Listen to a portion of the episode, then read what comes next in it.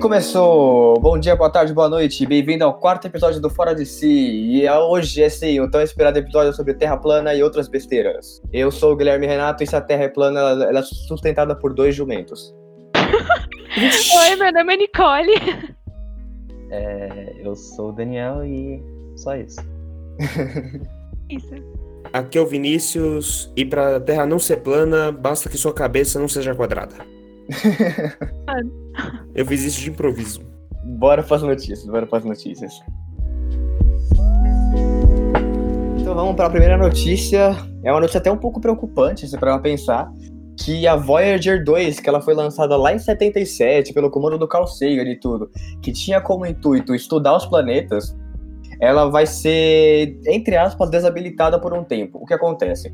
Ela foi lançada em 1977. Ela faz 43 anos esse ano. Isso, ela faz 43 anos esse ano de lançamento, e é óbvio que o satélite que comanda ela vai precisar de ajustes, ajustes urgentes. O, que, o satélite, o satélite não, o telescópio que manda mensagens para ela é o DDS-43, que é o Deep, Station, é, Deep Space Station 43. Ele precisa de reparos urgentes e, e atualizações, porque ele vai fazer 43 anos já e ele precisa, a gente precisa atualizar algumas coisas. E para fazer isso ele vai, vai precisar ser desligado. E o problema em desligar isso é que ele vai perder contato com a Voyager 2 até janeiro de 2021. A gente tem uma pequena chance de reconectar com ela, não é nem tão pequena assim, mas é uma preocupação porque a gente vai ficar praticamente um ano sem notícias dela, ela vai estar lá vagando pelo espaço. Lembrando que ela tá mais ou menos, ela já passou, tá passando, passou por Plutão, aproximadamente, alguma coisa assim. Próxima notícia. E essa notícia agora, ela, ela é bem preocupante a gente for começar a, a pensar sobre a relação entre homem e meio ambiente. Que basicamente assim, pesquisadores lá da Universidade de Newcastle, na Inglaterra, eles descobriram uma nova espécie de anfípode, que são animais ali da ordem dos crustáceos. E eles descobriram na Fossa das Marianas, né, que hoje é o lugar mais profundo da Terra, se eu não me engano. E a questão principal é que ao eles analisarem a espécie, os especialistas eles perceberam que dentro do estômago do, do animal é, tinha uma quantidade notável de tereftalato de polietileno, né, o PET, polímero PET, do- da garrafa plástica, por exemplo. Por isso, o animal, ele, pra vocês terem uma ideia, o animal ele foi batizado de Eurítenes plásticos. Então, basicamente, assim, uma vez que o plástico ele vai parar na água, ele se, ele se decompõe em microplástico, que, como o nome já diz, né, são pequenos fragmentos de plástico ali de 1 a 5 milímetro- milí- milímetros de tamanho.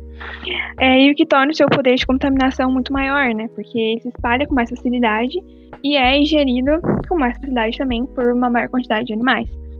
É, como no meu caso do plásticos. Então, a questão preocupante dessa notícia, eu acredito que seja porque existem espécies que estão assim, nos lugares mais remotos da Terra e que já ingeriram plástico, mesmo nem, sem, nem, mesmo nem tendo sido catalogados pela biologia humana é, atual. Então, é isso. Próxima. Acharam uma estrela em formato oval pela primeira vez. É, e inclusive ela é bem próxima do, do, do nosso sistema solar. Ela fica mais ou menos 1500. Ela tem essa característica peculiar de ser uma esfera, uma estrela com formato oval. Dizem que isso já era estudado anteriormente, há 40 anos atrás, e era uma possibilidade, mas nunca havia sido observada.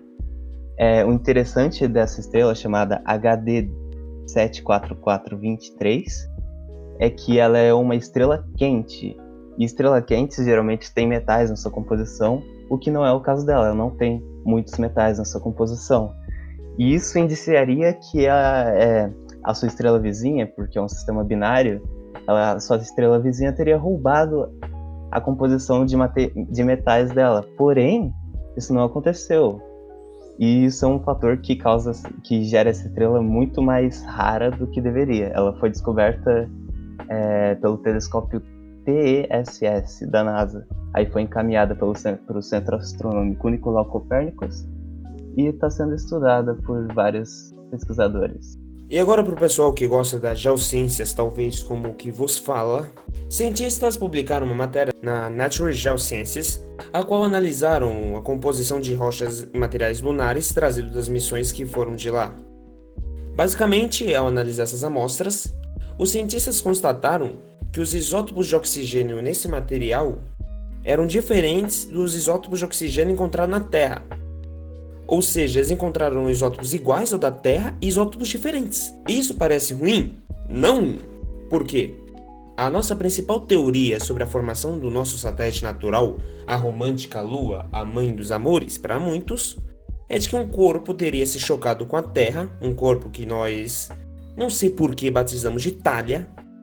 Um abraço para minha amiga Yoshi.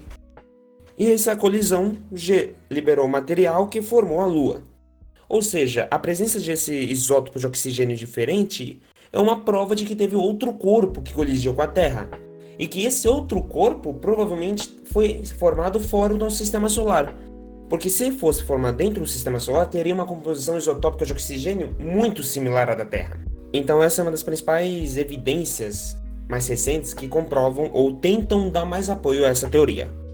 Isso, isso é inclusive um estudo sobre arqueoastronomia é, mas é mais desabitável no, no, no grupo local, no caso, do sistema solar e tal. É muito legal, queria estudar arqueoastronomia.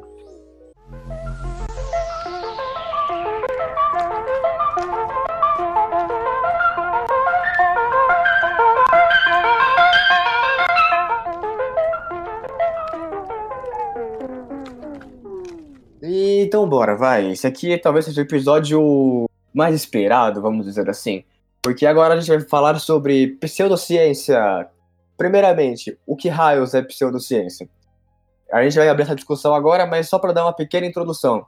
Nós temos um método científico, a gente observa as coisas, a gente levanta, levanta o questionamento, levanta hipóteses, testa, testa as hipóteses, vê se elas estão corretas, retesta e publica para as pessoas testarem também e ver se está certo ou não. Aí é basicamente isso é como a ciência funciona, e praticamente para todas as áreas dela, vamos dizer assim. Tanto que tem algumas discussões, por exemplo, matemática não é ciência, porque não necessariamente você tem a observação, mas a gente não vai discutir isso, a gente não quer que a galera da matemática xingue a gente. A gente não precisa disso. Hum. Mas é basicamente isso. Vocês, a gente tipo, tem um método científico, e não necessariamente tudo que não é científico acaba sendo inútil. Por exemplo, Música, se for para pensar, não é inútil, mas é uma coisa extremamente regrada. Se valer uma partitura, é uma coisa que tem muitas regras, muitas. Artes, necessariamente, algumas áreas das artes não necessariamente são ciência, e nem por isso elas são bagunça. O problema da pseudociência é, ela pega elementos da ciência, não necessariamente cumpre eles todos, ou ela não, digamos assim, ela não cumpre todos os requisitos do método científico, ou algum deles deu errado, por exemplo, o experimento deu errado o que a pessoa faz? Ela ignora a parte que não interessa a ela e só publica o que ela quer.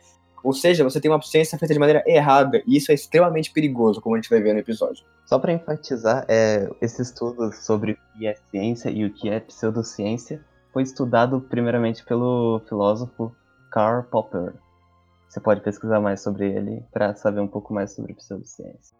Sim. Outro livro bem interessante para saber o impacto da, da pseudociência na nossa sociedade é o livro do Carl Sagan, O Mundo Assombrado pelos Demônios. Ele fala bem muito sobre isso. Tem uma coisa importante também para a gente definir ciências, que, juntando com o que o Paulo falou, foi do Popper.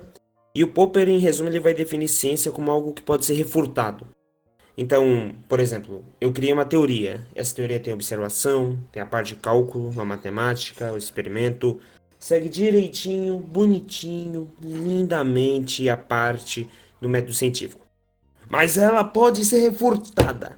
Então ela é uma ciência, porque a ciência é construída via discussão e via experimentos e via demonstrações.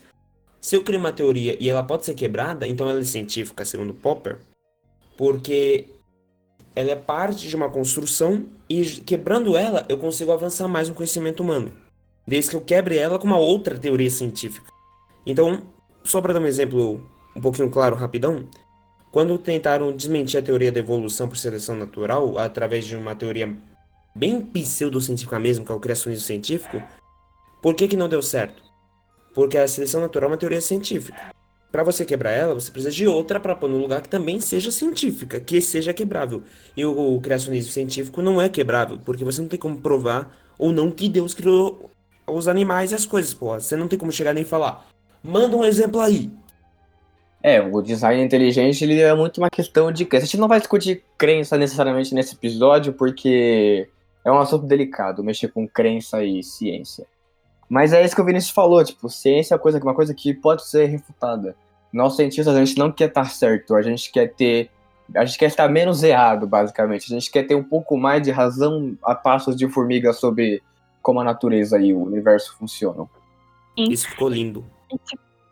Tá, e tipo assim, geralmente, quando a gente cria um. Quando a gente tem uma hipótese, a responsabilidade de provar essa hipótese é de quem propôs ela, então era o cientista que criou. Só que no caso de pseudociência, na grande maioria das vezes, é tipo assim: ah, eu acredito que é, se você diluir uma substância, vai, você, você tomar ela e vai dar tudo certo, você vai ficar curado. Daí, tipo, a pessoa não prova isso, mas fala, tipo, ah, você acredita nisso? Não, por que que tá certo? A pessoa que, que, que não acredita que tem a responsabilidade de provar. E não é o cientista que propôs, entendeu? Esse, esse é o ponto de pseudociência. Sim, você não pode ser o Aristóteles, mandar a sua teoria e sair por aí falando, se vira. Não, você precisa provar com fatos aquilo. Um artigo científico é uma, acho que é a coisa que as pessoas mais questionam. Porque depois que postou, todo mundo, vamos, vamos supor, vamos imaginar que a comunidade científica seja uma grande rede social, seja um grande Facebook, eu acabei de publicar meu artigo científico. Ele é como se fosse um post aleatório. O que mais vai ter vai ser gente, por quê? Por quê? Como? Oi, esse número tá errado. Ei, essa conta tá errada. Isso tá inválido. Isso tá inválido. Isso faz sentido. Isso pode. É esse pequeno parágrafo do seu quinto capítulo pode levar à descoberta de uma outra coisa. Ou ele pode ir para outra área. É uma coisa muito complexa, é muito regrada. Uma coisa errada, o seu artigo tá errado. Desculpa, refaz. Ou ele pode servir para outra coisa. Mas assim, você precisa provar tudo o que você falou ali necessariamente jogar uma coisa e falar contra fatos não argumentos, querida, você tá errado. Não é que necessariamente você não conseguir demonstrar tudo que você é um merda, que você não é um cientista. Quando você cria uma teoria, uma hipótese, um artigo, mano, acredite, você vai ver que você vai deixar um monte de pergunta em aberto sem perceber. Um exemplo foi quando foi uma pesquisadora lá dos Estados Unidos que criou um artigo sobre como bactérias sintetizariam arsênio. Eu não lembro direito mas tem muito a ver com o desenvolvimento de habilidade de fazer quimiossíntese e tal. E gerou várias perguntas de será que o procedimento estava certo? Será que essas bactérias realmente sintetizavam arsênio em outros organismos? Então, basicamente é o seguinte: isso vai gerar perguntas e isso é bom porque seu artigo vai sendo aprimorado, vai sendo encaixado. E não, não é ruim, porque essa justamente esse vazio meio que aleatório que a gente criou é o que vai produzir mais material que vai ser mais catapultado para frente. Um exemplo é que quando montaram o efeito fotoelétrico, quando descobriram como ele agia, como ele era, não sabiam como ele funcionava. Foi o Einstein posteriormente que vai mostrar como o efeito fotoelétrico funciona. Então, desse período até o Einstein, tem esse vazio o pessoal tentando descobrir porque o artigo não dizia como funcionava. Então, isso é parte fundamental do processo de construção do conhecimento das ciências. Sim, igual o Vinícius falou, alguns artigos, algumas teorias, elas vão evoluindo conforme o tempo. Uma coisa que a gente pode falar sobre isso é, por exemplo, as diferenças da gravitação de Newton e da gravitação de Einstein. Se a gente for para pensar, vamos pegar. Eu, eu, vou, eu, eu, vou enxugar tanto as duas teorias que a galera de física vai me xingar. Mas, basicamente, nossa, vamos pensar na gravitação de Newton, as coisas são puxadas para o centro da Terra, porque necessariamente seria um centro de gravidade ali Sendo que depois, quando a gente, quando o Einstein faz a, da teoria dele sobre a, a, a, gravidade, a gente descobre que o universo é basicamente uma malha de lycra e cada planeta ou estrela é uma bolinha de gude e cada um vai fazendo peso um sobre o outro. E se você explica é, gravitação, você explica por que, que alguns satélites funcionam, mas aquilo necessariamente, isso faz com que Newton seja um merda, que a teoria dele estava errada? Nunca. Aquilo é aquele negócio, Newton deu o, o o, o chute inicial para a gente começar a descobrir como é que as coisas funcionam, por que as coisas caem, por que as coisas flutuam em vácuo, essas coisas. Então, não é porque o seu artigo estava errado na época, ou ele foi provado que não estava errado contemporaneamente, que você vai ser um merda. E outra, é uma questão também de onde você vai usar aquela parte. A gravitação do Newton é uma gravitação muito que a gente vê para coisas perspectivas, então a atração entre um sofá e um planeta, ou entre planetas, tal, para um nível médio. Rigores maiores, técnicas maiores, precisão maior, a gente usa a gravidade do Einstein, que também ao longo do trabalho dele foi aperfeiçoando essa teoria, ele colocou vários rotores. E, mano, todo cientista comete erros, não tem jeito. O Einstein mesmo, ele criou uma constante para as equações dele colocar o universo no, na estática, assim, parado. Só depois que um cara vai desmentir essa parte da equação dele e provar, não, o universo não é estático. Aí ele vai assumir, ele fica meio puto no início. Acho que é o Hubble que prova que o universo se expande, que o universo cresce.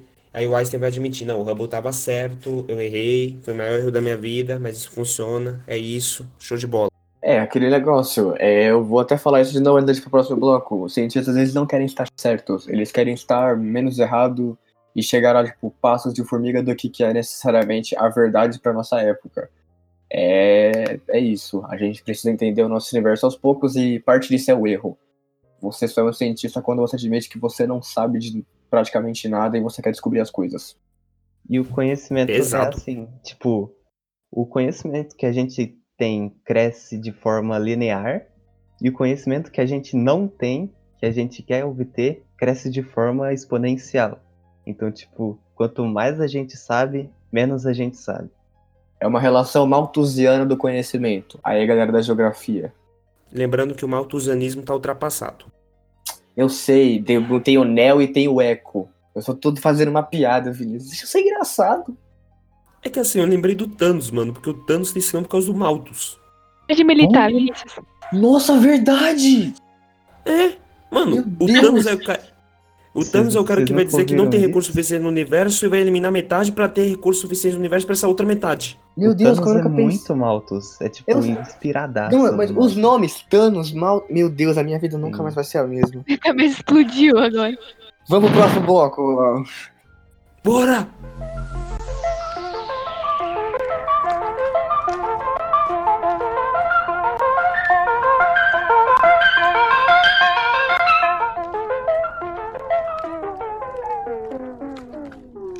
E, bem, agora vamos começar de fato. E essa é a primeira parte de um- uma série de três episódios do podcast sobre pseudociência. A primeira sai essa quarta-feira, que você está ouvindo agora, sobre eh, quatro teorias, que são a Terra plana, movimento antivacina, astrologia e a homeopatia. Semana que vem, a gente já vai ter sobre pseudociência nas ciências humanas, que é uma área mais complicada e mais delicada nas épocas de hoje. A gente vive numa época muito polarizada. E daqui a algum tempo, eu não quero fazer a, sequ- a sequência dos três direto, falando sobre mais algumas pseudociências, a gente pode abordar, por exemplo, o homem nunca foi à lua, essa ideia idiota da galera. Mas é isso, a gente vai começar com astrologia, basicamente falar por que que é uma bobagem hoje em dia. Assim, a gente vai abordar e vai tentar demonstrar, com os fatores mais fáceis de entender possível, por que, que essas áreas não são consideradas ciências verdadeiramente ditas. Mas é claro que, no caso da astrologia, ela foi o berço do que posteriormente foi a astronomia, e os moleques vão explicar isso. Mas a gente tem que entender que a gente vai tratar com um método científico, que o Descartes vai iniciar lá atrás, mas hoje a gente não usa exatamente o, o cartesiano, a gente usa o mais adaptado. Então, com o método científico, com as análises da filosofia da ciência, muito com o Popper, então vai ser essa a base da interpretação. The only answer was that the surface of the Earth is. Vamos lá, eu acho que, como a gente estava discutindo antes da gente começar a gravar o episódio de fato, aconteceu bastante discussão, sempre acontece quando a gente está conversando. É, primeiro entender por que, que a astrologia ela fazia muito sentido há tipo muitos anos atrás. Para pra pensar, a Lua ela é fundamental para várias áreas da nossa da humanidade em várias épocas. Por exemplo, se a gente voltar 500 anos atrás nas grandes navegações, a Lua e os astros eram de fundamental importância para os caras saberem onde é que eles estavam, para eles não irem parar em lugares errados. Às vezes eles paravam e criavam uns países aleatórios aí, mas nada muito importante. E tipo, sempre foi importante. Ou se a gente volta muito antes, a Lua ela ajuda, ela, ela basicamente comandava a nossa sociedade. Para pensar, as pessoas pe- paravam para pensar, é, ah, agora a Lua tá meio que na metade, agora tá numa forma como se fosse a minha mão dobrada, putz, agora é bom para plantar, por exemplo, trigo.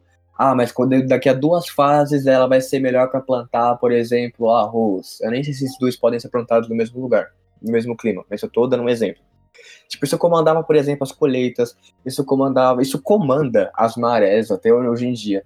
Comandava o ciclo das mulheres, então eles param para pensar, por que então essa droga não comanda necessariamente a nossa vida, como que a gente é e como que a gente vai se comportar quando determinados astros estiverem em determinados lugares. Esperando para pensar, principalmente nas fases da Lua, elas refletiram atualmente, na verdade, o que seriam os meses, né? Então, é, antigamente, inclusive, em diversas civilizações muito antigas, tipo, muito mesmo, em cavernas você podiam ver, tipo, ilustrações na, nas paredes das cavernas das fases da Lua, de acordo com o que tivesse naquela época das fases da Lua.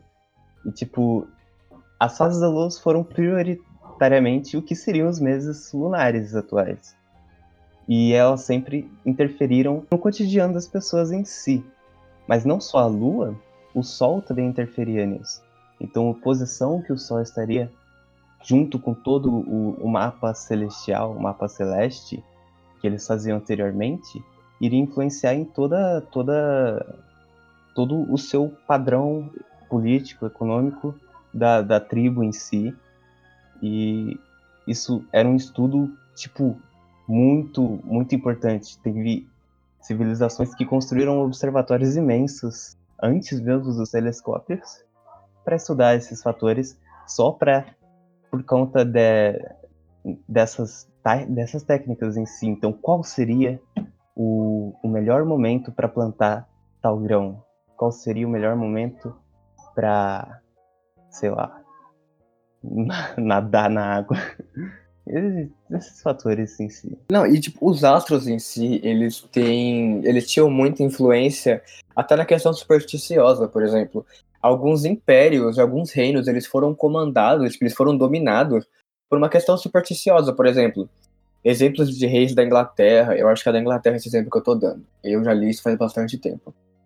Mas, por exemplo, é algum rei, um rei da Inglaterra, tipo, cai, passou um cometa perto da Terra, tem tudo certo, isso acontece às vezes. E ele, tipo, naquela época, os cometas, eles eram sinônimos de maus presságios. Então, tipo, o aquele rei, ele ficou muito cabreiro, achando que ia acontecer, que ia, que ia acontecer alguma desgraça.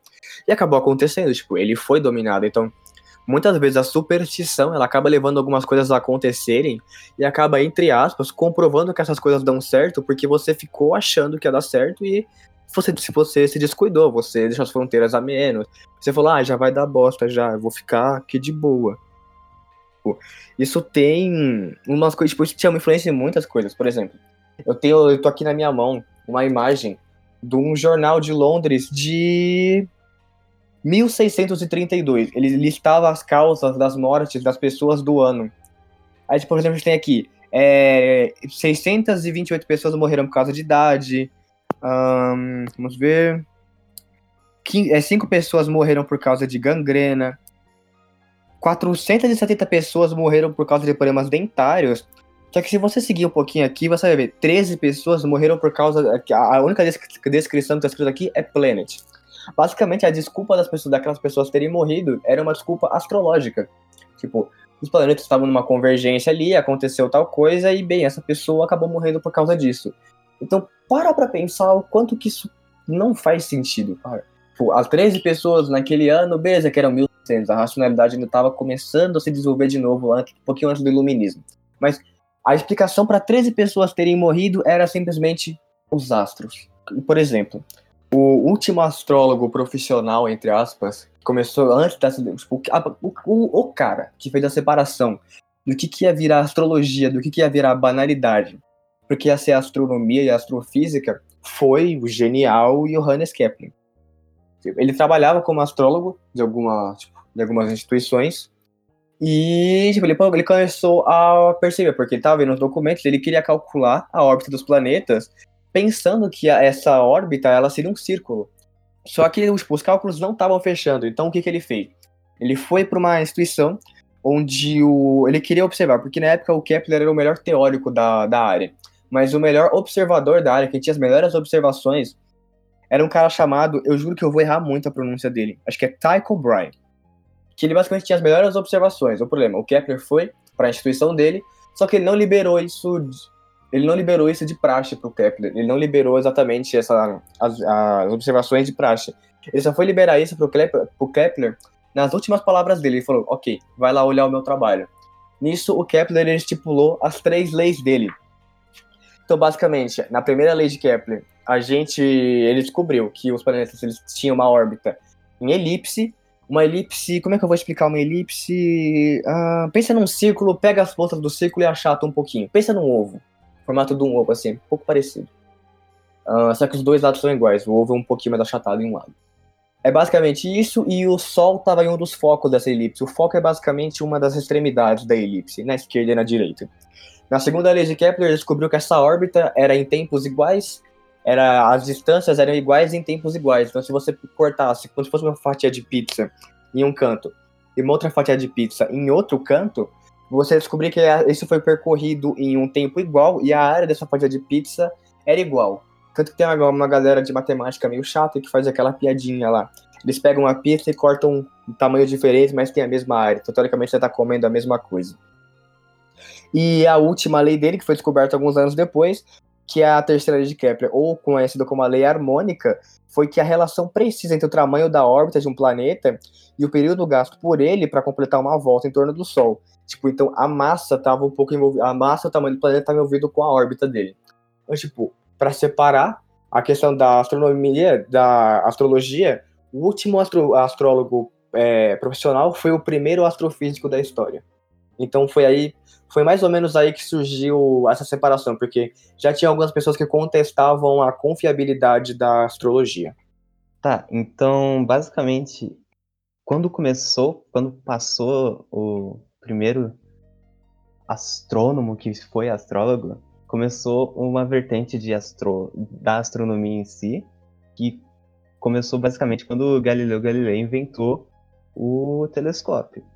Então, a astronomia ela começou a ser voltada mais para estudar o comportamento dos astros, dos astros em si, de como eles funcionam, de, do que eles são formados, é, basicamente sobre isso. Inclusive, no mesmo Galileu Galilei descobriu a órbita, não descobriu, mas verificou, visualizou pela primeira vez a órbita estranha que Marte percorria sobre o Sol. E ele, inclusive, não sabia explicar direito como isso funcionava. E ah, tem até uma história interessante que quando ele olhou para Saturno, ele viu aqueles anéis em volta de Saturno e não achou que era anéis. Ele achou que o, o planeta tivesse orelhas isso é um fato interessante. Mas isso foi o vertente da astronomia. A partir daí, a partir de Galileu, a, houve duas vertentes. Houve o crescimento da astronomia e o crescimento da astrologia. Que a astrologia não foi muito bem em crescimento, né? As pessoas começaram a estudar o que já existia na astrologia e aplicar no, no cotidiano delas. Então, começaram a fazer os mapas astrais das pessoas que nasceram. Então, eles falavam sobre o que a pessoa ia ser e etc. E foi assim evoluindo conforme os anos. Não evoluiu tanto, foi basicamente uma adaptação do que a astronomia fazia na época. The only answer was that the surface of the earth is curved. É, agora a gente pode partir para a contemporânea, porque vocês param para pensar, nossa, mas isso, isso, ah, Guilherme, isso foi só em 1600. Depois a galera foi pegando racionalidade. É, não. Se você vai numa banca de jornal hoje, você vai achar muito mais revistas e tabloides sobre astrologia do que qualquer outra coisa sobre astronomia. Você vai achar uma revista, um gato pingado aí sobre astronomia. E, mano, para pensar, ela não faz sentido, porque como a posição de um astro ela vai definir alguma coisa na minha vida. Eu vou fazer um teste agora. Eu acabei de abrir dois horóscopos diferentes. Isso de hoje, dia que está gravando, dia 15 do 3. Primeiro, um do site Visão Oeste. Vamos lá, o meu, meu signo é peixes. Eu sou o cavaleiro de Afrodite. É, É só para isso que serve signo, gente, desculpa. Então vamos lá, vamos ver o meu horóscopo hoje. Dinheiro e trabalho. Nesse dia, o dinheiro não importará muito para você. Vai querer aproveitar uma jornada sem tantas limitações. Você é um dos signos com maior tendência a economizar, mas hoje não deixará espaço para essa. É, vai, vamos comparar comigo. Não, eu não sou uma pessoa boa para economizar, eu tenho problemas com dinheiro. Eu gasto tudo em saguado. Saguado Ei. é muito bom. Agora O vamos Guilherme é ver. Pera aí, rapidão, Gui, só pra provar. Eu te conheço há três anos. O cara não conseguia guardar cinco reais por dia.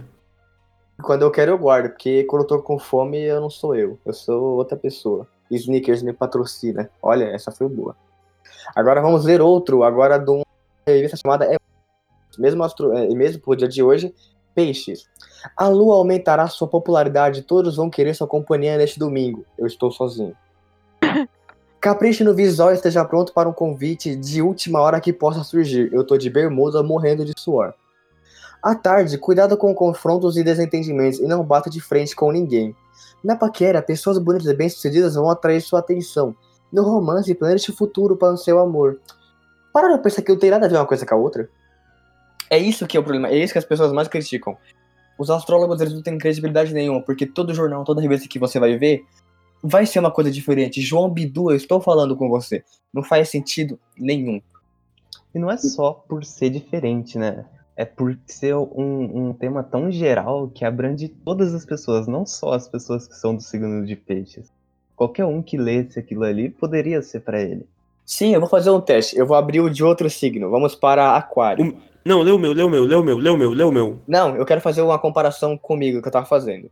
Vamos, ver- vamos lá para Aquário. A Lua, é, é sempre a Lua, gente, coitada. A Lua incentivará as amizades e sugere que você agite sua vida social. Já disse, já disse, eu tô em casa sozinho. Aceite convites da sua turma, convide amigos para fazer programas criativos animados. Seu signo tem espírito livre e se, e se você está só, é possível que queira continuar assim. Para pra pensar, ele falou que você ia sair, mas ao mesmo tempo falou, ah, se você tá só, é aquele negócio, ah, se você tá assim, beleza, se você não tá, ok. Tipo, é um negócio muito vago, essa coisa, mano, isso não faz sentido nenhum. Eu acho que o melhor exemplo, eu acho que a pessoa que deu o melhor exemplo pra não fazer, da, da astronomia, não fazer, da astrologia, não fazer sentido foi o dilema dos gêmeos, do Carl Sagan, que ele fala, imagina dois gêmeos que nasceram exatamente no mesmo dia, com 5 minutos de diferença, ou seja, o mapa astral deles não seria diferente. Já que a galera fala, ah, não é só o signo, tem o mapa astral, blá. Pensa que um viveu até os 20 anos e, sei lá, ele tinha uma personalidade completamente diferente do outro que viveu até uns 80. Esse de 20 ele morreu com um raio, ou seja, a coisa mais inesperada possível. E vamos supor, sei lá, ele gostava de futebol e gostava de sair, enquanto o outro que viveu com 80 anos gostava de ficar em casa e, sei lá, gostava de jogar xadrez. É aquele negócio, não faz sentido. As pessoas, se fosse assim, existiria, por mais que o mapa astral possa ser um negócio gigantesco, dá pra calcular na análise combinatória, dá fazer essa conta agora. E perceber que tipo, ia existir uma, um número limitado de personalidades de pessoas. Ou seja, essa droga não faz sentido nenhum, gente. Vamos ser um pouco racional. E não, não só isso também, tipo, como a, os planetas iriam interferir na, em você, basicamente. Eles dizem que ah, a Lua pode interferir o oceano e ela não pode interferir o corpo humano, que é feito de 70% água. Puta, Como mentira que é eles falam possível? isso, velho. É, eles realmente falam isso. Mas, tipo, o oceano, sei lá quantas toneladas de bilhões de toneladas tem o oceano. O ser humano é um ponto material comparado ao oceano. É, exatamente. Aí, tipo, sei lá, qualquer outro astro que tem ali influencia, inclusive, menos que os as próprios objetos que tem do seu lado. Por exemplo, a gravidade do computador que tá na minha frente, influenciando na, no- na minha gravidade, a força de gravidade que ele tá influenciando em mim, é infinitamente maior do que a, a força da gravidade que, sei lá, Plutão tá fazendo em mim. E eles, eles comparam isso, eles fazem que. Eles falam que Plutão vai influenciar a sua vida atual. Mas se for assim, o meu notebook tá influenciando a minha vida atual agora. Mano, Plutão tá longe pra caramba. A gente demorou 40 e poucos anos pra chegar lá com a Voyager. Imagina, ah, velho. Ah, então é basicamente isso, gente. Desculpa acabar com a brincadeira, mas a astrologia não faz sentido. E eu, eu acho que o pior problema da astrologia é que, além de ela ser um negócio meio idiota, você ficar parecendo meio bobo porque alguma coisa aconteceu, você bota a culpa em tudo no planeta, é, ela é a porta de entrada. Se a gente for pensar, se o álcool e a maconha são a porta de entrada para as drogas mais pesadas, a astrologia é a porta de entrada para as pseudociências mais pesadas. Tipo, como a próxima que a gente vai citar, que é a antivacina. Então, gente, vamos ter um pensamento racional. Você é só um bichinho feito de carbono e você tem água no seu corpo. Os astros não vão influenciar na sua personalidade, desculpa. É isso. Desculpa. Para de ler horóscopo. A não ser que a gente esteja no universo dos Vingadores e tenha uma entidade dimensional além do tempo, como no Doutor Estranho, e ela esteja consumindo nosso mundo. Fora isso, acho que não tem como. Eu acho que nunca tem como. É isso, gente. Para de ler horóscopo e vamos acreditar em coisa séria. Porque até saiu uma notícia esses dias que um cara não foi contratado porque o, a galera do RH fez o astral dele. E aí não queriam que trabalhasse com. Não, não queriam trabalhar com o ente do signo dele. Como se isso fizesse completo sentido. Eu vou citar outro caso pessoal de novo. Tô sendo muito anticientífico hoje. Mas o episódio pode. A galera fala que a galera de peixes é muito calma, é muito de boa. Não, eu sou uma pessoa agitada, eu sou uma pessoa estressada. Ou seja, já não faz sentido nenhum. E quem pedir pra fazer meu mapa astral, eu vou banir. É, É, pra mim faria sentido, né? Eu sou de peixes e eu sou meio calminho, mas isso Você é um uma monge puta budista. exceção. Ué, você é uma puta exceção. É, eu sou de peixes também, hein? É verdade, a Nick tem um dia de diferença pra algumas horas, talvez. Três de peixes aqui, tá ligado? E são Mano. pessoas completamente diferentes, completamente. A Nicole é uma Exatamente. pessoa extremamente organizada. Eu e o Paulinho somos horríveis. Paulinho e Guilherme. É a raça mais desorganizada que você puder imaginar. Não, depende. Eu sou organizado com algumas coisas. O Vinícius tá querendo muito é, me destruir hoje. Tá falando que eu não sei economizar dinheiro. Tá falando que eu deixo tudo desorganizado. O Vinícius, ele é meu. Você é mó puto hoje quando eu falei que seria difícil de gravar, você quase me xingou. Poxa, eu só mandei uma mensagem falando ok. Vai, ca- acabou. E vamos, vamos encerrar. Então é isso, gente. Acabou. A astrologia não faz sentido. Para de acreditar nisso e vamos para a próxima pseudociência que talvez seja a mais perigosa desse bloco.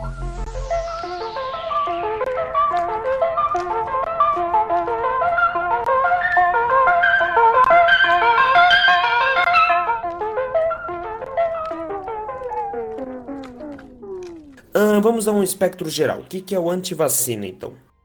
De uns tempos pra cá, eu não sei especificar quanto, mas acho que questão de uns 3, 4 anos, surgiu muito forte, assim, não só no Brasil, mas em vários países do Ocidente, quanto no Oriente, a ideia de não tomar vacina. Então, como seria isso?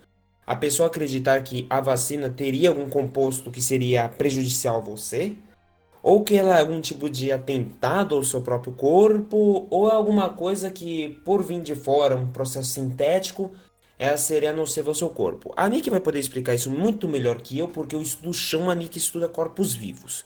Mas para dar uma ideia boa, um dos principais pontos que eu já ouvi falar sobre antivacina é o seguinte.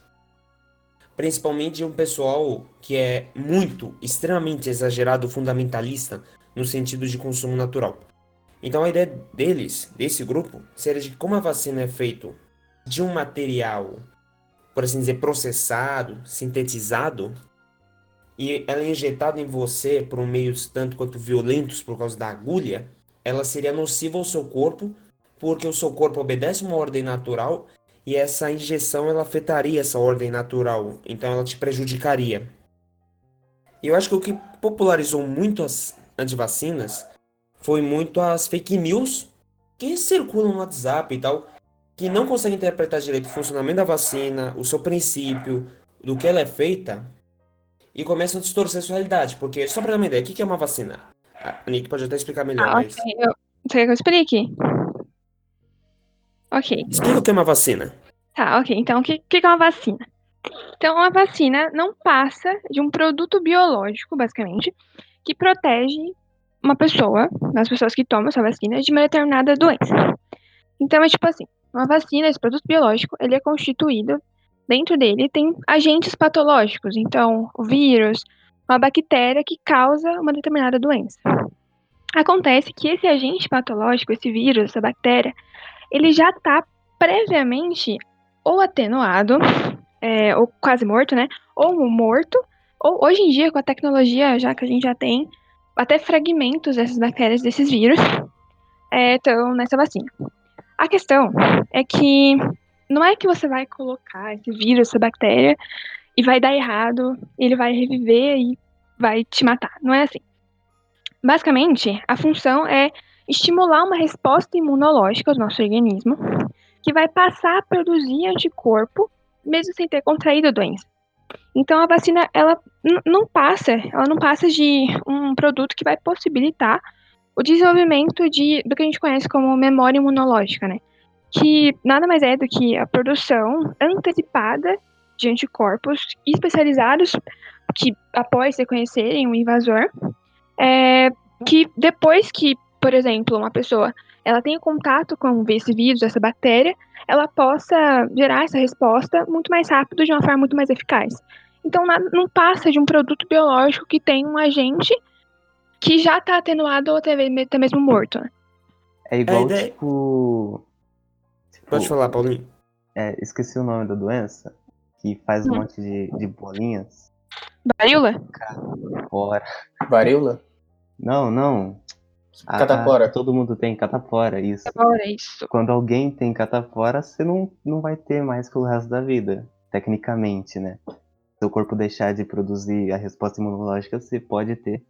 E uma coisa que é importante que o Vinícius falou, que é basicamente o maior meio de distribuição de pseudociência e fake news que a gente tem, é o famoso Zap.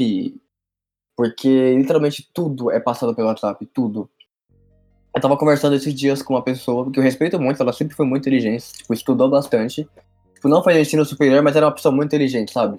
Se conversava, você vê que era uma pessoa instruída. E ela simplesmente começou a me falar que, tipo, uma pessoa que eu respeito muito. Só que ela começou a falar que, por exemplo, que o homem nunca foi à lua e ele falou que tinha visto isso num site de teoria da conspiração. E, mano, parem para pensar é, tipo, essa droga pega muito fácil, porque ele, tipo, as pessoas falam, ah, é, ele me prova, eles me provam por A mais B que o homem nunca foi na Lua, me provam por A mais B.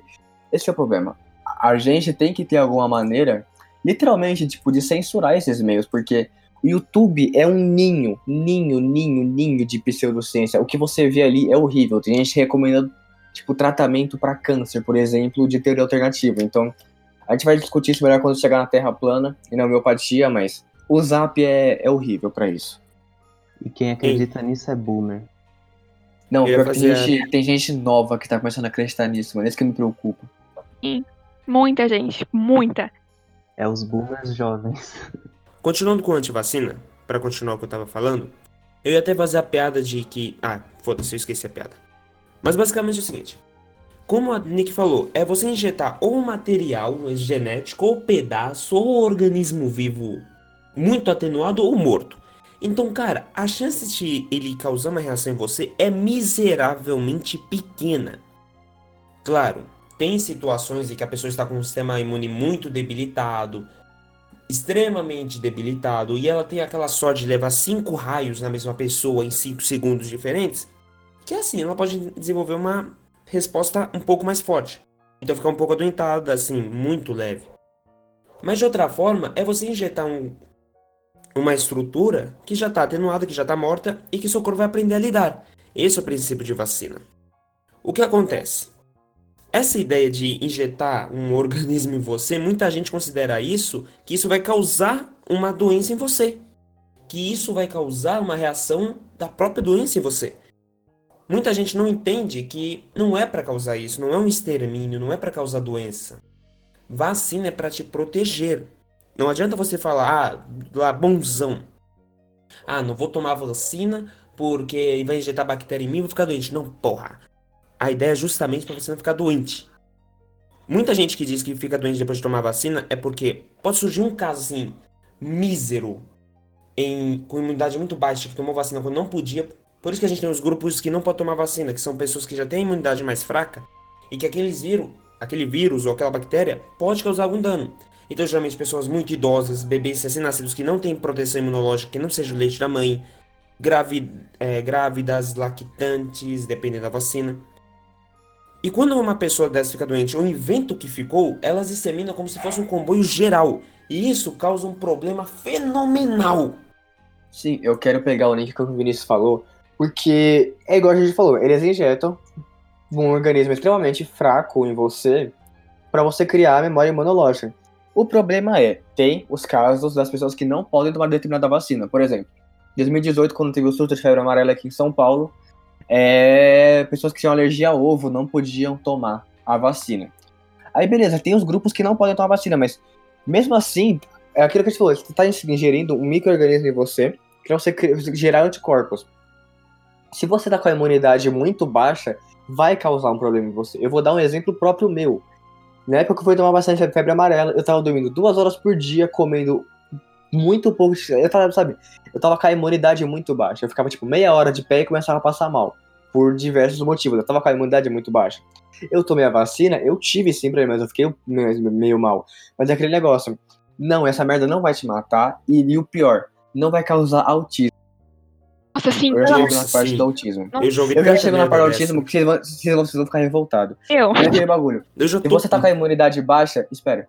Se você tá com a imunidade baixa, você, tipo, você pode tomar vacina, mas você tá com a imunidade baixa, aumenta um pouquinho a sua imunidade e vai tomar a vacina pra você não ter nenhum problema. Não, não vai te matar. E se alguém falar pra você que vacina dá autismo, você dá um murro na boca dela, porque esse tipo de pessoa você não dialoga. Porque, por exemplo, saiu um dado aqui, eu tô pegando no site da Agência Brasil. Só aqui em São Paulo, aqui no estado de São Paulo, ano passado a gente teve 10 mil e seis, não, 10, tipo 10 mil casos de sarampo. Uma doença que estava praticamente erradicada. Eu tenho certeza que desses 10 mil, 10 mil aqui, alguns já alguns devem ter causado morte. Não, causou. Principalmente criancinha recém-nascida. Sim, Que para devia ter pensar, tomado, uma, mas não tomou. uma doença que estava erradicada e, tipo, essas crianças elas não tinham culpa. Os pais que foram mau caráter, tipo, não deram a vacina pra, pra criança, tipo, ela morreu. Então, antivacina é a coisa mais perigosa que a gente tá falando aqui. É um negócio horrível. E sobre o negócio do, do autismo. Primeiro, as pessoas não entendem que uma pessoa já nasce autista. Que é uma condição psicológica e não necessariamente uma doença. Só que eu vou falar o principal problema, uma das pseudociências da galera da antivacina, que era pra curar o autismo. Literalmente isso, era pra curar o autismo. O que que fazia? Eu pegava uma criança de 6, 7 anos que foi diagnosticada com autismo, em vez de tratar essa criança num psicólogo ou tudo, seguiram a famosa fórmula mágica. Gente, não existe fórmula mágica pra absolutamente merda nenhuma. Sempre que alguém te oferecer uma fórmula mágica, você vai embora, que ele tá, tá falando merda. Nossa, e basicamente. Eu falar. já vi, tipo, gente dando remédio com metais pesados pra quem tem autismo, porque isso ia alterar a sua, seu, a sua genética e fazer Ai, você deixar de ser autismo. Meu Deus, velho. É aquilo que eu falei no, no episódio passado. Se você vai alterar o seu DNA, você vai ter câncer. Ah, basicamente, ah, o negócio era, pra, a teoria dos caras. Ó, já vamos citar sobre pseudociência. A teoria dos caras é que o autismo ele era causado por vermes que ficavam no intestino. E aí o que eles faziam? Eles pegavam uma solução de. Qual que é o nome da forma? É hipoclorito de sódio. Se você não é muito habilitado em química, beleza, você não sabe a nomenclatura, hipoclorito de sódio é cândida, água sanitária. E fazer o enema disso em crianças de 6, 7 anos, ou seja, é, injetavam isso em via retal pela criança. Você simplesmente jogava água sanitária dentro, dentro de uma criança. E ela expelia pequenos pedacinhos brancos. Que é, aí os caras falavam: Olha só, achamos os vermes do autismo. Sabe o que, que era isso? Isso era pedaços da mucosa intestinal. Você tava, tipo, matando uma criança por causa de uma teoria idiota. E a pessoa acreditando que, que o autismo tava saindo. E É, as pessoas não entendem, mano, que, tipo, é uma condição psicológica. Não, matando. The only answer was that the surface of the Earth is curved. Ó, a ideia de que ó, a vacina causa, causa autismo veio, tipo, há muito tempo, assim. Muito tempo não, né? Mas assim, um tempo. Um médico, que salvo o nome dele, que eu esqueci, mas eu acho que é Andrew Wakefield.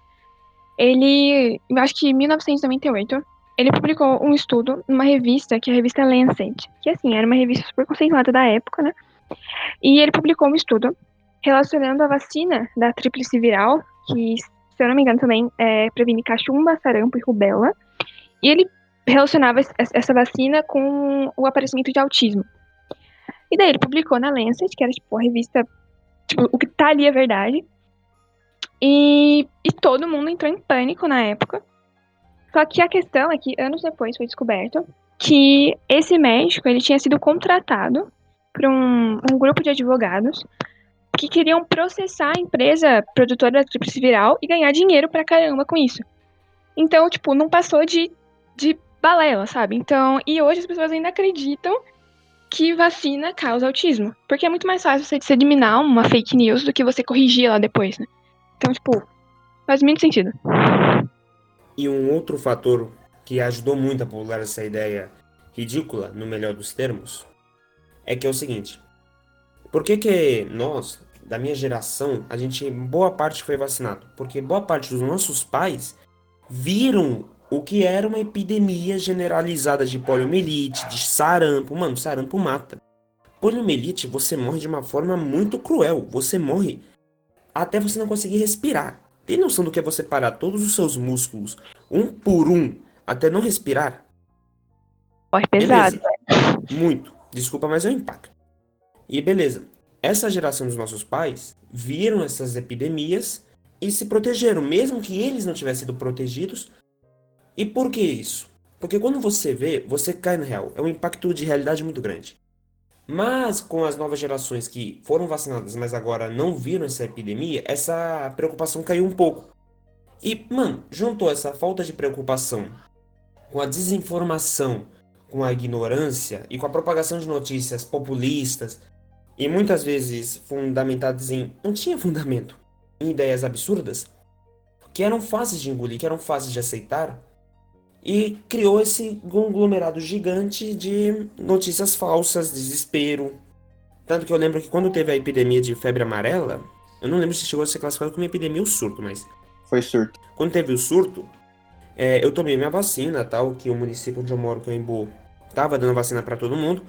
Mas o pessoal, quando não era para tomar vacina, o pessoal desesperou total. Por quê? Ah, estavam dizendo que o pobre que tinha que morrer e tal, porque se não estavam dando vacina para todo mundo. E quando liberaram a vacina para todo mundo, começaram a dar fake news de que essa vacina causava febre amarela, autismo e outras barelas, mas resultado, ninguém tava tomando. Mano, eu fiquei tão puto da vida naqueles tempos que até hoje eu fico me perguntando por que, que o pessoal tem memória curta. Porque há dois meses atrás queria tomar vacina e agora, por uma notícia vinda do além infernal, do fim do mundo, não quer mais. Sim, e por que tava falando, é, essas notícias elas vêm você não sabe quem criou elas, porque em 5 minutos ela tá em 50 grupos do Zap. E esse é o problema. Esses grupos de notícias do WhatsApp é a pior disseminação de notícias, tipo, é a pior coisa que pode existir. Porque isso faz a galera começar a acreditar em coisa completamente idiota e faz começar a criar um surto. E o, o argumento dos da galera que não quer vacinar, os, os vacinar, é falar assim: ah, ok, eu só não estou me vacinando, eu só estou me prejudicando, entre aspas. Mas não, a Nicole vai explicar melhor, mas tem grupos de pessoas que não podem se vacinar por diversas coisas. Você está colocando essas pessoas em risco.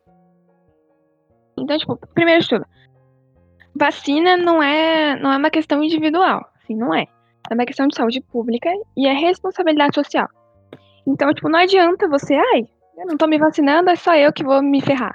Não, pessoas ao seu redor também vão, porque diferentes faixas etárias têm respostas imunológicas, têm é, sistemas autoimunes diferentes. Então, se você pega um bebê, por exemplo, um recém-nascido, o sistema imunológico dele, apesar de desenvolvido, não é um sistema imunológico adulto. Então, ele não vai conseguir se proteger de uma doença, não vai conseguir gerar anticorpo suficiente para uma doença, da mesma forma que uma pessoa adulta é, vai. Então, um, um pai ou uma mãe, por exemplo, que contraem varíola que é uma doença que uma vez já estava erradicada, só que agora está voltando, que é bizarro. É, mesmo que. Mesmo que elas. Uh, buguei, calma. Elas, as pessoas não se vacinaram contra a varíola. Logo, o recém-nascido, ele vai contrair essa, essa varíola da mesma forma, só que muito, de uma forma muito mais intensa. Porque ele não só não, não, só não tem anticorpo suficiente para aquilo, como não tem é, capacidade imunológica para aquilo. Ou seja, é uma questão além do seu individual. E uma outra coisa também, fora tudo que a Nick falou, é que tem, como a Nick falou, o conceito de cobertura vacinal. Que por isso que a, o governo, sempre que vai ter campanha de vacinação, ele fala, ah, a meta é 95%, no geral é 95%. O que isso quer dizer? De cada 100 pessoas, 95 se vacinando, então fica mais difícil para uma enfermidade ser transmitida de uma pessoa para outra. Deste modo, é, ela fica meio que isolada e você acaba vencendo, você acaba erradicando essa enfermidade, por isso tem que ter cobertura vacinal. Eu ia só puxar um link com o que a gente vai falar daqui a pouco, que é a homeopatia, porque um dos argumentos principais do antivacinismo muito é do controle natural, de você não usar algo que é processado industrialmente, mas usar um controle natural. Eu sei que tem certos compostos na natureza que eles são tipo vacinas, que são toxinas, pique vacinas que eu acho que os primeiros estudos de vacinas foram feitos com isso até. Mas o conceito de vacina é justamente você colocar uma substância, um composto em você para que você não reaja. E, por favor, se você está ouvindo isso e você tem um filho, ou você é um filho e tem um irmão que não tomou vacina, ou um amigo que não tomou vacina, por favor, atende meu conselho. Tome vacina para não só não prejudicar você, como não prejudicar os outros. Vai se vacinar, inferno. é, mano, é uma agulhinha, velho. Ela não vai te matar. Nem o que tá dentro da agulha vai te matar. Então relaxa, porra. Faz igual o vídeo da Naomi. É só um moquitinho, pique. É só isso. Nossa, eu nunca vi esse vídeo, mas deve ser hilário. Nossa, esse vídeo da Naomi é muito bonitinho. Me manda o link. E aí, só. Rapidão, só pra terminar minha fala. Pro pessoal que está aderindo ao movimento anti-vacina, entenda. Não tem um propósito lógico que diga que vacina faz mal.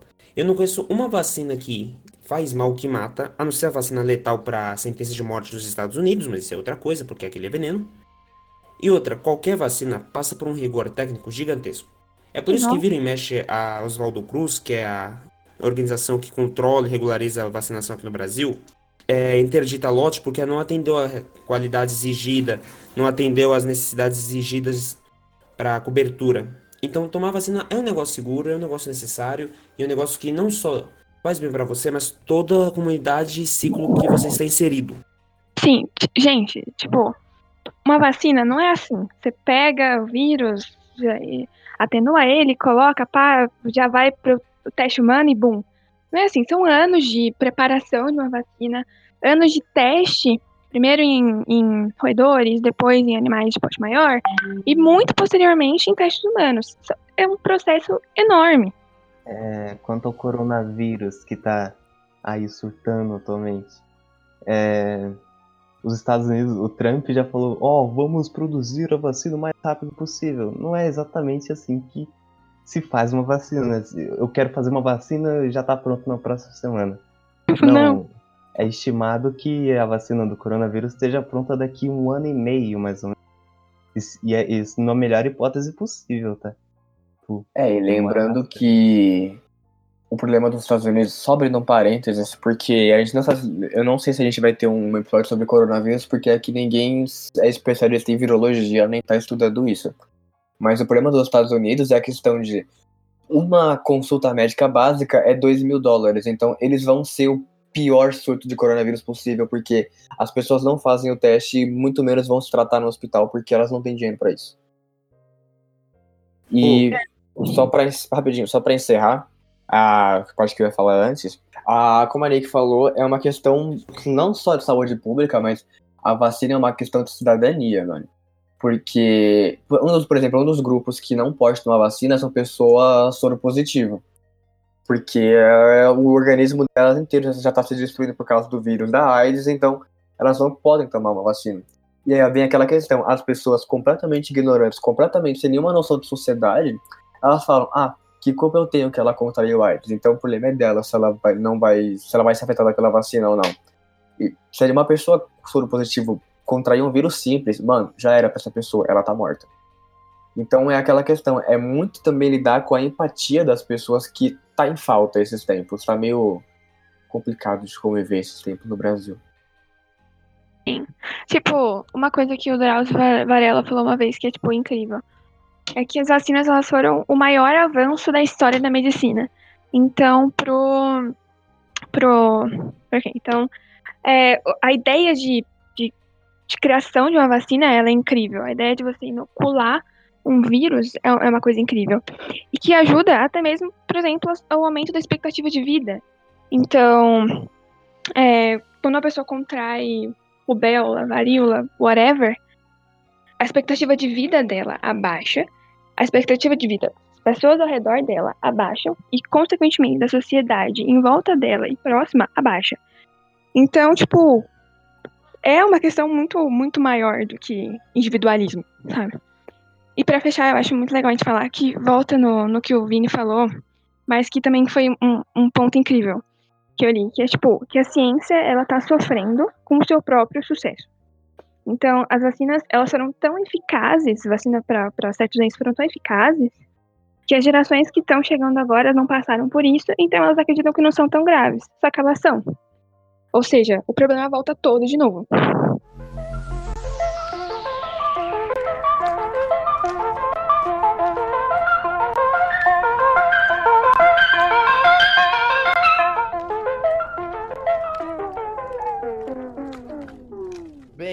Agora vamos falar deles. Os incríveis, os incompreensíveis, os bizarros, cabeça oca, os meus amigos planilsons, os terraplanistas.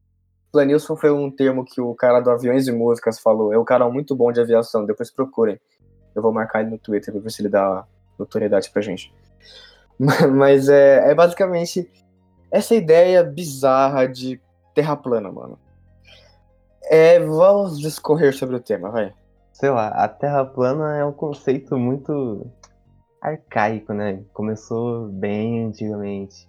Inclusive, está em traços bíblicos, aliás, que as pessoas simplesmente não poderiam ver se a Terra seria plana ou redonda. Então elas elas falavam que elas viam. E quando elas olharam para o horizonte, da, da onde elas estavam, da altura que elas estavam, elas basicamente viam tudo reto. Então, basicamente, tipo, a Terra só poderia ser plana por causa disso, né? Então, esse é o conceito básico do que de como as pessoas descobriram, descobriram entre aspas, que a Terra seria plana. E essa ideia do, a ideia básica, pensar, é aquele aquele biscoitão lá, aquele chapuletão lá, e o domo. E a ideia do domo, ela faz entre aspas, muito sentido quando você olha para cima e você não tem nenhum conhecimento científico. Porque quando você olha para cima, realmente, você tá numa praia você olha para o horizonte, igual o Paulinho falou, você não tá vendo nada, você tá vendo tudo reto. E quando você olha para cima, realmente, por um efeito óptico, você realmente parece que o céu tá fazendo aquele domo ali. Então, na cabeça das pessoas de milhares de anos atrás, isso fazia sentido. Só que o problema, isso já foi refutado há muitos e muitos anos atrás por um sábio chamado Erastóteles. Esse domo, ele seria basicamente um, literalmente um domo que tinha um céu colado nele. Então, é como se fosse o um mapa astral, mapa astral não, mapa celeste colado no, na parede de, de um teto assim, tipo um observatório. É literalmente, não, um observatório não, um planetário. É literalmente seria literalmente um planetário. Os, o domo deles. Que a Terra é redonda já foi provado por, por um matemático chamado Aristóteles. Mano, esse cara, ele era de antes de Cristo. Tipo, se você pegar a página dele da Wikipedia, bem, bem por cima, uh, como são idades próximas, ele, tipo, basicamente ele morreu em 194 a.C., ou seja, isso faz mais de 2 mil anos. Uma coisa que é interessante a gente entender desse que o Gui vai falar é que é o seguinte, o Eratóstenes vai participar de um grande Copérnico, de uma grande era, que basicamente todos quantos eram físicos ou matemáticos da Grécia Antiga, da região do Egito, do Levante, uma das principais coisas que vai rodear a cabeça deles, como é a forma da Terra e qual o tamanho. E a gente tem que entender que esses caras, eles dominavam a geometria, a álgebra e o pensamento lógico. Então não foi porque ele chegou lá, meteu o pé, disse na porta que assim não vai ser desse jeito, foda-se. Não. Teve toda a questão de experimentar, estudar, que aquele ponto a sombra faz tal ângulo, que naquele ponto a sombra entra reto, é questão de exploração, ou seja, são estudos feitos com pensamento lógico, com o desenvolvimento de uma geometria lógica. E não são cálculos tão difíceis de fazer. Hoje, com nossa matemática, nós temos cálculos muito mais exatos. Mas para aquela época, o cara fazer uma precisão tão gigantesca é extremamente surpreendente. A palavra é essa, surpreendente o Vinícius estava falando dessa época, vem lá da época dos jônicos e depois lá no período helênico da, da Grécia Antiga, Ele, eles basicamente dominavam tudo. E como ele falou, a geometria, Euclides já tinha publicado a, a obra dele, que era o fundamento da geometria. Basicamente, no quando você faz o ensino médio, tudo que você vê de geometria, o que que é um ponto, o que é uma reta, a área das coisas, basicamente isso meio que é a obra completa de Euclides, que é tipo a geometria básica. E antes da gente começar a citar em si o movimento da Terra plana, eu acho que já é interessante provar que a Terra não é plana. E eu vou convidar você agora, meu amigo terraplanista que está ouvindo. Provavelmente você não está ouvindo isso, que você é terraplanista, porque vocês são fechados numa bolha, a gente já vai discutir isso. Mas como você que está escutando consegue provar que a Terra é redonda e aproximar mais ou menos o, o comprimento da Terra inteira, se você fosse dar uma volta completa? Faz assim, pega um papel e faz um círculo, igual eu tô fazendo agora. Finge que você tá vendo o que eu tô fazendo. Beleza. Você tem o círculo e você faz o ponto no meio dele. Como que foi o experimento do Aristóteles? Ele morava em Alexandria, que era um dos grandes polos de conhecimento da Idade Antiga. Tanto que a perda da Biblioteca de Alexandria foi uma das coisas mais. Acho que foi a maior perda que a gente já teve já na história da humanidade, em questão de conhecimento. E ele, lá na Biblioteca de Alexandria, ele achou um documento de alguém que veio bem antes dele falando que em Alexandria, no meio-dia, quando você colocava uma, tipo, uma vareta no chão, ela formava sombra. Só que em Siena, uma cidade a 800 quilômetros de lá, ela não formava sombra. E ele ficou pensando, bem, é meio-dia, são cidades relativamente próximas. Então ele foi pensar, se a, se a Terra não fosse plana, porque a única explicação para uma ter sombra e outra não, é que a Terra não seria plana. Tem um vídeo do Carl Sagan que ele explica certinho como é que o cara fez isso. Mas como você faz o cálculo disso? Dá para você fazer muito fácil, tanto que esse cálculo caiu na Unicamp alguns anos atrás, numa, numa questão. Basicamente, você tem um círculo, você pega o ponto dele e vai para cima. A primeira coisa de cima ali dele foi do. O Daniel me corrigiu, foi ano passado que caiu na Unicamp essa questão. Ok, agora pega onde seria, por exemplo, 12 horas do relógio e faz um, pontinho, um, um tracinho. Nisso seria a cidade de Siena. Agora, onde seria mais ou menos 3 horas, mais ou menos, no relógio, você faz outro traço, seria a cidade de Alexandria. Se você estica esses traços como se fosse uma vareta, e você começa a fazer o que seriam os raios de sol, você percebe que uma dessas vai ficar reto, onde realmente não teria sombra, e na outra você vai perceber um pequeno ângulo. Nisso, Aristóteles, isso é uma. Para descobrir o ângulo, eu estava discutindo isso, é muito uma questão de uma regra de três. E é basicamente uma regra de três, a gente não precisa explicar necessariamente agora. E que esse ângulo era aproximadamente 7,2 graus. Beleza. Agora o que, que você faz? Você estende essas retas até o centro do círculo. Estendendo retas do centro, até o centro do círculo, você vai perceber, primeiramente por uma lei de ângulos opostos ao vértice, que do lado do 7,2 graus também são 7,2 graus, e o ângulo no centro disso, ou seja, entre as duas varetas, lá no centro do círculo, também é 7,2 graus, porque eles são alternos internos. Isso é geometria básica. Se você pesquisar esse desenho certinho no Google, você vai entender o que eu estou falando. Aí é basicamente uma regra de 3, porque, ok, se você tem 7,2 graus nessa parte, quanto seria para dar 360? Nisso você tem 352,8. É isso que é o que sobra. E aí você faz literalmente uma regra de 3. Se em 800 quilômetros de Alexandria a Siena eu tenho 7,2 graus, ele descobriu que eram 800 quilômetros, ele contratou alguém para andar de Alexandria a Siena e contar os passos. Quantos quilômetros eu vou ter com 352,8 graus?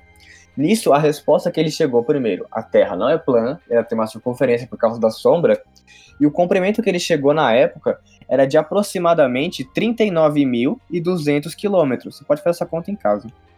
1.200 quilômetros. Arredondando 40 mil quilômetros. Ou seja, tudo que Aristóteles tinha era dois gravetos, dois, tipo, um documento da Biblioteca de Alexandria, cujo ele era bibliotecário, que eu esqueci de falar, por isso que ele tinha acesso, e conhecimento. Então, desde a Grécia Antiga, por causa de uma questão de geometria, a gente já sabe que a Terra não é plana.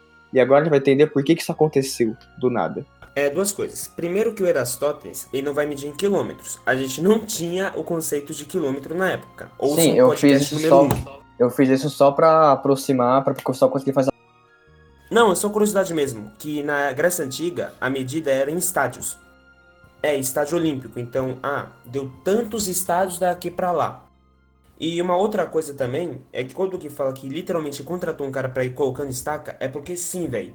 Você contava o número de passos que dava tanta. Acho que era tantos passos uma estádia. Aí você fincava um graveto, continuava. E depois você voltava e ia contando quantos gravetos você tinha deixado no lugar.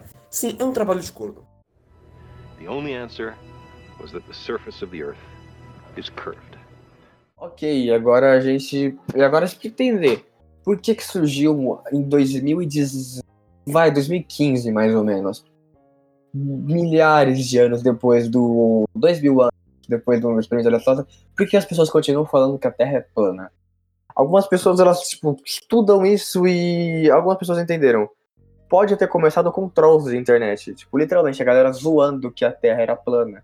O problema, eles zoaram sério demais. E aí, tipo, quando você zoa demais, algumas pessoas sem instrução elas acreditam. E hoje você tem. Saiu a notícia alguns tempos atrás: 11 milhões de terraplanistas no Brasil. Esse experimento do Aristóteles, ele só. Ele, ele falava que a Terra não era plana e também que a curvatura exata do. não exata, mas aproximada do planeta Terra. Mas é, não era, ele não foi o primeiro cara a falar que a Terra não era plana. Teve outros caras, só que não conseguiam é, demonstrar que a Terra não seria plana, porque eles não tiveram essa ideia de contar com a sombra dos, dos objetos em pé em cidades diferentes. O movimento Terra plana, ele, ele não é tão novo assim, mas ele teve um surto agora nesses tempos mais novos. Então, tipo, a- é, começou a desinformação a partir do momento em que a ciência deixou de ser acreditada, é, junto, junto, junto com o, o movimento antivacina. Então, o movimento antivacina e o movimento terraplanista, eles andaram juntos. E, sei lá, basicamente as pessoas falavam: ah, a Terra é plana. E você podia refutar, tipo, ah, mas e a gravidade? A gravidade não, não deixaria a Terra. Era impossível a Terra ser plana se tivesse gravidade, porque a gravidade puxaria tudo para um só ponto. E a Terra, consequentemente, iria, iria englobar num só ponto e iria virar uma esfera. Mas como assim? Aí os terraplanistas respondiam: Ah, então a gravidade não existe. Na verdade, a Terra está subindo a 10 metros por segundo ao quadrado. E Sim, eles literalmente falam isso, mano. eles, eles literalmente, eles qualquer coisa que você fale pra eles pra provar que a Terra não é plana, eles distorcem isso e fazem outra verdade acima disso. É, é um conceito de pseudociência mesmo. É impossível você é, desmentir uma pseudociência porque ela se reconstrói e se, se desestimula, assim, dizendo. Uma coisa interessante dos terraplanistas é porque a gente são pseudoci- pseudocientistas, ou seja, eles envolvem alguns experimentos e alguns documentários que você vê, ah, tipo, eles realmente fazem alguns experimentos complexos até, tipo, se você para pensar, tem uma, uma- uns equipamentos sofisticados ali. O problema, os experimentos falam a Terra é redonda. Só que em vez deles aceitarem depois de 30 experimentos que a Terra é redonda, não, eles falam ok, eu só fiz errado o experimento, vou tentar de novo. Ou seja, é um nível de alienação tão grande que as pessoas elas nunca, elas tipo, entram numa bolha. Igual o Daniel falou, é impossível você discutir com terraplanista. Eu juro, eu já tentei, eu já falei com terraplanista, tudo, não tem como. Eles vivem numa bolha e são tempos sombrios para a ciência. Uma coisa que os meninos falaram, dos caras negar a gravidade, é que assim, muitas teorias de como a Terra era estruturada já foram já existiram. O Halley, por exemplo, mesmo do meteoro, falava que a Terra era formada por camadas. Eu não sei muito a fundo da teoria dele, mas ele não está totalmente errado. E outros diziam, por exemplo, que a Terra era oca. Então tem quem diga que a Terra, na verdade, é, a gente vive dentro da Terra e tudo que a gente vê é uma crosta dourada, meio terra interna, sabe? Mas uma coisa que os caras da Terra plana falam é que eles contestam toda a teoria de que a Terra é redonda, todas as formas empíricas de ver. Eu já vi gente falando que você podia ver que a Terra é plana a partir de um avião, que não tem nada a ver. É, tem essa história que o piloto de avião, ele soltou que a Terra era plana e aí ele foi demitido e porque ele ia causar um escândalo global. Quer ver? Ele causou. É, causou um bando de idiota acreditando. A principal coisa que é, quando você pega uma teoria que mexe com toda a geometria planetária, você pega metade da física do planeta e joga no lixo. Porque, bom, tá. Se a Terra fosse plana, a gente tinha que criar uma nova teoria para campo magnético. Eu não duvido que ia ter gente dizendo que magnetita em uns pontos específicos cria campo magnético. A gente também teria que criar uma nova teoria sobre a rotação da Terra, a precessão do seu eixo de rotação, a mudança na forma da posição dos astros de períodos em períodos, porque tudo isso é explicado pela forma geométrica esférica da Terra. E eles não explicam, por exemplo, as estações do ano. Exato. Porque as estações do ano a gente sabe que o eixo da Terra é inclinado, então uma hora a gente recebe mais luz no, no hemisfério sul, outra hora mais no hemisfério norte, falando de forma bem cretina. Meu Como a Terra fosse plana, não teria como. Não, calma, é sério. Eu abri aqui uma, terra, uma, uma página do Facebook de Terra Plana pra ver o que eles postam. E sabe o que eu acabei de descobrir? Acho que a Nicole vai gostar de saber disso. Eles entrevistaram, cadê? Eles acabaram de postar aqui com o segundo um teórico patologista, Dr. Benny Schmidt. O coronavírus não é letal, não matou Ai, ninguém e não matará, porque não está na biologia dele matar. Não, imagina. Ou seja, além deles serem idiotas e acreditarem que a porra da Terra é plana, de serem completamente ferrados, eles são ignorantes. Eles postam o bagulho. É aquele negócio. Todo terraplanista, ele acaba virando antivacina uma época. E o problema é que eles pegam grupos sociais muito grandes. Por exemplo, eles pegaram. Eles, eles é, se alocaram com grupos evangélicos no Brasil. Esse que é o problema. Ou seja, eles pegam uma comunidade muito grande do Brasil, que são os evangélicos, e se juntam a eles. Ou seja, eu, 90% dos terraplanistas brasileiros são evangélicos. Só pra terminar então o que eu tava falando, se a gente quisesse mudar totalmente a ideia e dizer que a Terra não é redonda, que a Terra é plana. Mano, eu já vi teoria que a Terra na verdade é a forma de uma rosquinha, velho. Serão. Esse aí eu Foi a coisa- hein? Eu não sei como os caras propuseram isso, mas foi até que engraçado. Olha, se a Terra fosse plana, a gente teria que, por exemplo, conseguir com um telescópio pica pra caralho, do meu quarto, ler um jornal em Las Vegas. Tem até um exemplo do mundo de Bigman, que ele fala de que se a Terra fosse plana, com um telescópio pica você conseguiria ler um jornal nos Estados Unidos estando na China. Se você apontar pro horizonte, cara, você não vai ver nada, você vai ver estrela uma hora. Porque o negócio vai reto, vai sair da curvatura da Terra e vai em direção às estrelas. É, e eles acreditam que, tipo, alguns terraplanistas, eles acreditam que, ah, beleza, até existem os outros planetas redondos, só que entra naquela questão da religião. Eles acreditam que a Terra é um lugar feito de Deus pra gente, e por isso que a Terra é daquele jeito, porque ela é perfeita e. Ai, eu desisto. Eu, eu Mas tenho é uma isso. história pra contar que fala exatamente de como a Terra não seria plana, porque senão você teria que mudar a história nesse caso. Meu e Deus. é a história de Pedro Álvares Cabral, quando ele veio pra, pra América do Sul. Tipo, quando ele passou do, do Equador, o, o mapa celeste mudou totalmente. Então as- a- eles precisavam usar as estrelas para se locomover. E as estrelas que eles viam agora eram totalmente diferentes.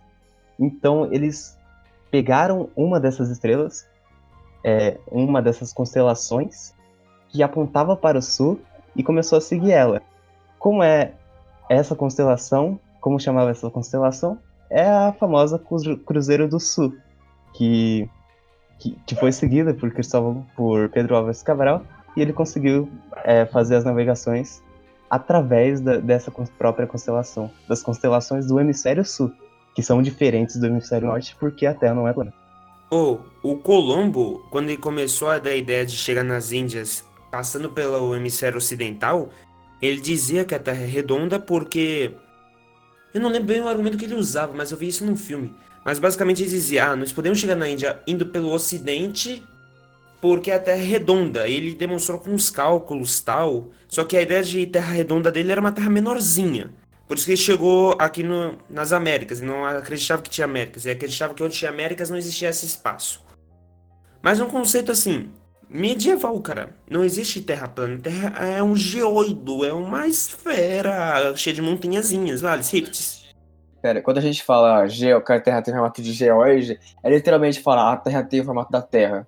Que geoide é literalmente formato da Terra, em uma linguagem. É uma esfera cheia de verrugas. É, não, literalmente, geoide é o formato da Terra. Então quando a gente fala, ah, um planeta é um geoide, ele, tipo, um, um formato aproximado com o da Terra. Então quando vocês ouvirem geoide, é, é isso. Eu acho que o último experimento, assim, pra provar que a Terra não é plana, é a questão do barco. Alguém quer explicar? Beleza. Galerinhas e galotadas, bora fazer um passeio nas praias de Santos, porque Santos Santos tem um porto. Se você está no lado norte, é, região norte, nordeste do Brasil, vai em algum porto que você encontrar aí. Pode ser o porto de Recife, pode ser algum porto no Pará. Mas vamos lá. Pega um barco, fica vendo o barco ir, ir, ir, ir, ir rumo ao horizonte. Vai chegar um momento que você vai começar a notar que se você prestar bastante atenção, ah, o casco do barco parece que ele vai descendo, ele vai sumindo primeiro no horizonte, mas as torres de fumaça não. Depois de um dado momento, parece que as torres também vão sumindo no horizonte, descendo, descendo, descendo, descendo, até que o negócio some. Então por que isso? Se a Terra fosse plana e você tivesse um telescópio muito zica, você conseguiria ver o barco na sua feição inteira. Ele ia só diminuir, não ia sumir o casco primeiro, depois a torre. Ele ia ficar cada vez menorzinho, mas ia ficar o casco e a torre visível. Mas como tem primeiro o desaparecimento do casco depois da torre, quer dizer que o casco meio que vai descendo. E esse descendo quer dizer que ele faz uma curvatura para baixo, ou seja, ele faz a curvatura natural da Terra. E é basicamente essa, mano, é a ideia mais intuitiva e básica de Terra esferoidal que existe. A Terra não é plana, gente. Desculpa, tem milhões de vídeos provando que a Terra não é plana. Qualquer vídeo que você vê que a Terra falando que a Terra é plana ou provando a face da gravidade é mentira. É simplesmente pessoas sem caráter ou sem conhecimento que estão falando bosta. The only answer was that the surface of the Earth is curved. Ah, então é isso, gente. Esse foi esse episódio. Desculpa, ele foi grande pra caramba, porque é um episódio necessário. É, a gente espera que vocês tenham gostado. A gente pede desculpa por não ter tido um episódio semana passada. Tava todo mundo muito corrido, não conseguimos fazer. Mas é isso, muito obrigado. Se você conhece alguém que acredita nessas pseudociências, manda esse podcast pra ela. E qualquer coisa, você coloca exatamente o momento que é. que fala sobre a pseudociência que ela acredita, ela não ter que escutar tudo, escutar só aquilo. Então, muito obrigado por ouvir até aqui. Se você não ouviu até aqui, você nem tá ouvindo isso, então, whatever.